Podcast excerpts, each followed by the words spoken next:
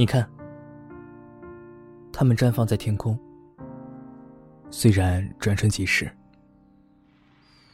但倒影却被它们深深烙印进了瞳孔里。虽然只是恍惚的瞬间，却足以印象深刻了。视野浩一在视频里对着我说：“屏幕中微弱的光线像他充满雾气的眼睛。”映衬出了零星的光斑。他微笑着，压了压黑色的渔夫帽，把眼睛藏了起来，然后笑着用蹩脚的汉语说：“迪诺，我在东京等你们。”之后的一句话，淹没在了烟火腾空而起的尖笑声中。师爷其实从很多年以前开始，就没有再去过花火大会了。与其说是没有再去过，其实是每次都会因为各种原因错过。第一年，大雨席卷了整个关东地方。他买了路程很遥远的新干线，从鹿儿岛来到东京。他已经计划好了，今年夏天的花火大会一定要带着刚煮好的乌龙茶，配上点樱花味的糕点。领着铃木爷爷和橘猫花铃来观赏久违的烟火，可是很无奈啊，他被困在了大雨滂沱的东京。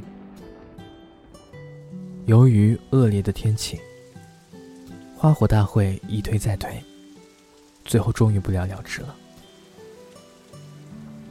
不过还好，他被铃木爷爷收留在了咖啡店。帮着照顾了不少的客人，橘猫花铃又长大了一圈。他还是很喜欢抱着小爪子，躺在风扇旁的榻榻米上，听着窗外的雨声和假期的风铃。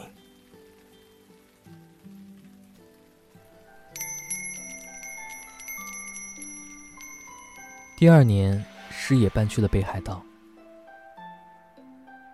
夏天的海风带着湿润的新鲜，遥远的路程让他打消了回到东京的想法。好在，北海道的烟火一样的好看，可是总不算是记忆中的样子。怎么说呢？师爷对我形容，那是一种带着浓郁的北海道自己的味道。虽然也一样的好看，但人们似乎总喜欢记忆中美好的样子。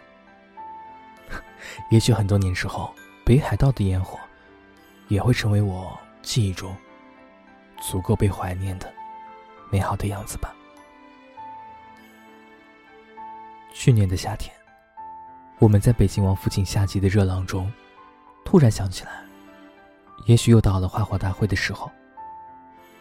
师爷露出无奈又失望的笑容，他说：“夏天是适合团聚的季节，所以即使没有看到花火大会，但是和大家一起，也不会觉得有更多的遗憾了。”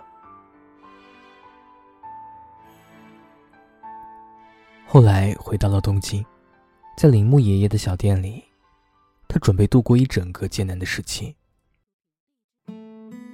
师爷打开冰箱。切了几片柠檬，又把带着气泡的苏打水倒进装着柠檬的玻璃杯里。于是，一整个夏天好像都被浓缩在了杯子里。花铃在旁边慵懒的翻了个身，看着师爷换好衣服，带着一壶茶和一笼糕点，独自一人出了门。他在给铃木爷爷的纸条上写着。亲爱的铃木，夏季又一次如期而至了。希望您在天堂安息。今年的烟火，我会尽情的观赏。来自矢野浩一的夏天。